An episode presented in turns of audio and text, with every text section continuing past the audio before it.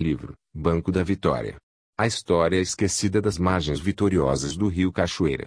Autor, Roberto Carlos Rodrigues. Capítulo 10. As primeiras explorações da região de Banco da Vitória. Em 1550, atravessar o Oceano Atlântico e vir para o Brasil era somente um desafio feito por três tipos de pessoas. A. As corajosas, que vinham em busca de fortunas. B. E os degradados e aventureiros, que normalmente eram expulsos de Portugal ou das suas colônias e, c. os jesuítas, em trabalhos de catequese. Somente a ambição e o gosto de aventura alimentavam os poucos que se embrenhavam nas incertezas em busca dos seus sonhos de riqueza. No primeiro instante do desbravamento brasileiro os motivos dos desbravadores portugueses eram a exploração de madeira e o plantio de cana-de-açúcar. Depois, foi a vontade de encontrar o ouro, prata e pedras preciosas que impulsionou vários homens e mulheres nessas empreitadas sobre-humanas. Vale citar que a maioria do desbravamento do interior da capitania de São Jorge dos Ilhéus se deu pelas margens do rio Cachoeira, tendo, portanto, o Banco da Vitória como apoio logístico devido ao seu porto fluvial que era chamado nos anos oitocentistas de Porto do Genipapo.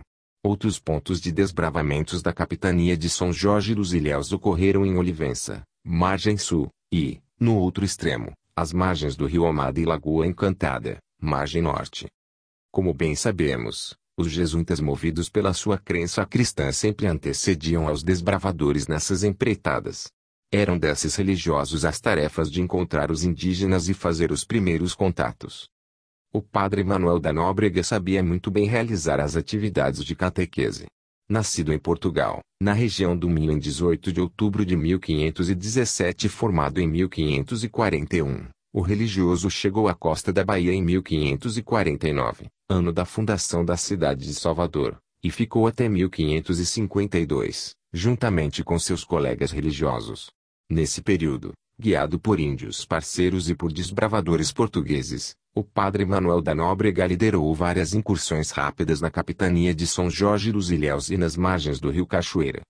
Segundo os relatos dos jesuítas comandados por Nóbrega foram feitos diversos acampamentos ao longo do rio Cachoeira, provavelmente na atual região de Banco da Vitória e nas proximidades das atuais fazendas Pirataquice e Primavera.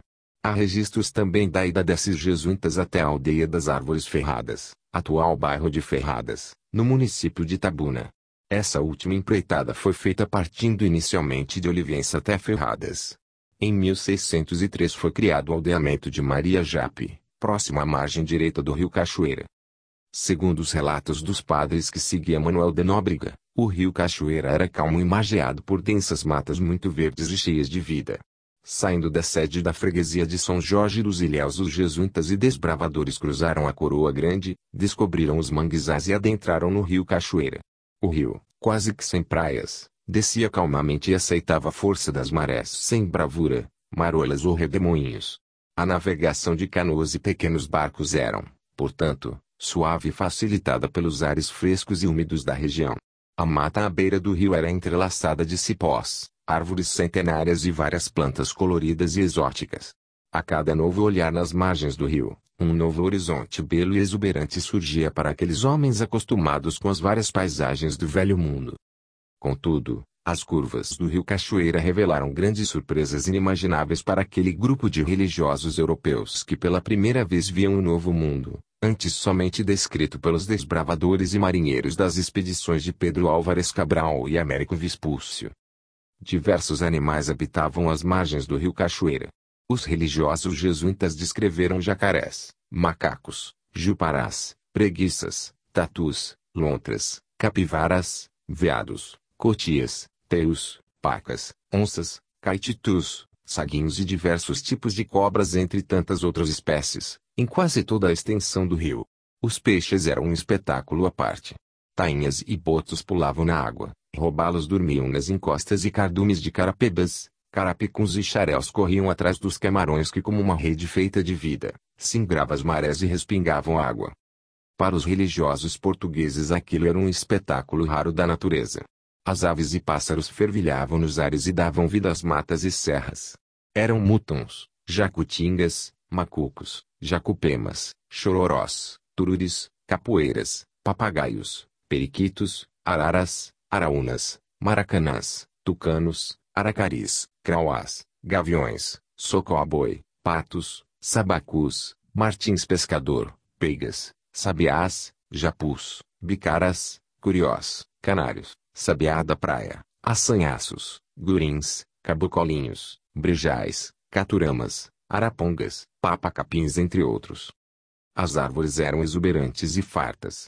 Depois, as mais importantes foram identificadas pelos jesuítas na língua indígena como jacarandá, potomoju, vinhático, cedro vermelho e branco, tapinhoa, mussuitaiba, inhaíba, sapucaia, pau d'arco, peroba, oiticica, jataia amarelo e preto, araroba, sucupira, batinga, aderno, jaqueira, comumbá, cunduru, pau balsamo, piqui, louro, pau roxo e principalmente o cobiçado pau-brasil, ibirapitanga, que era comercializado na Europa como elemento principal de tintura de tecidos e madeira de lei.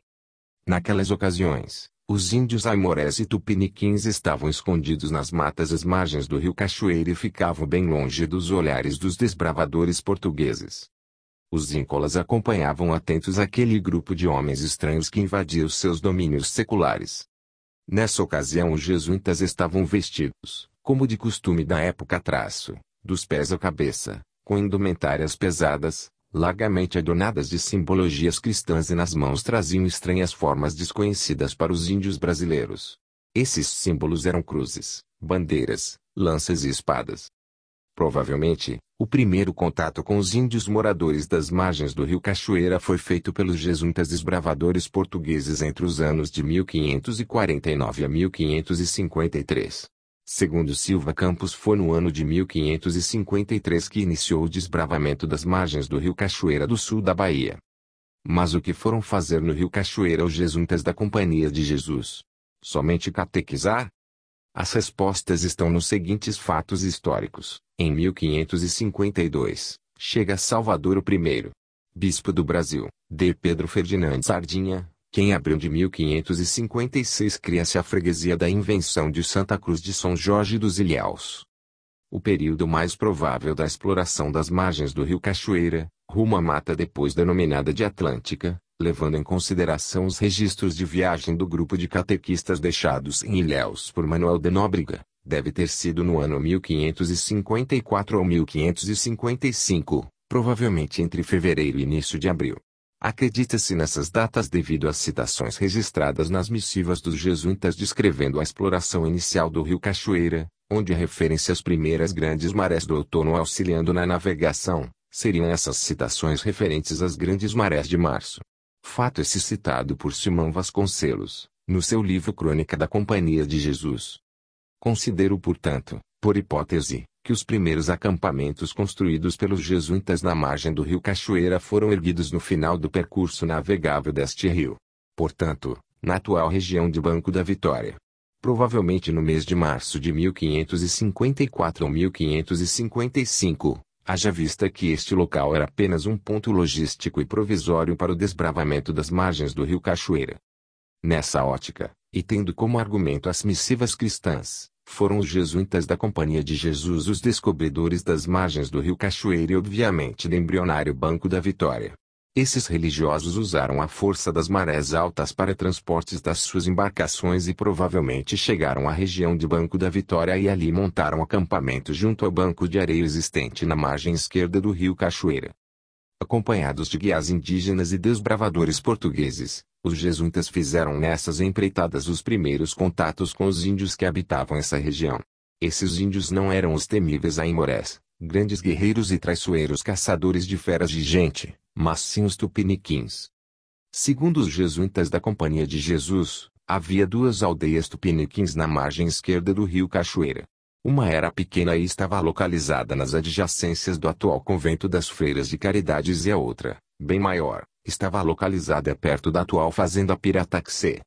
Vale citar os padres que acompanharam o religioso Manuel da Nóbrega na catequese na região do Rio Cachoeira.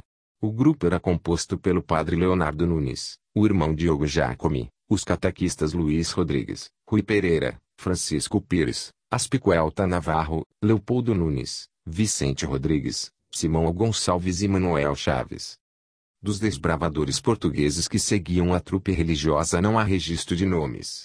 Mas se sabe que anos depois um desses desbravadores de sobrenome Furtado se fixou na região de Banco da Vitória e ali fez um pequeno roçado e um curral. Por conta dessa roça próxima ao banco de areia do rio Cachoeira, esse local passou a se chamar Banco do Furtado.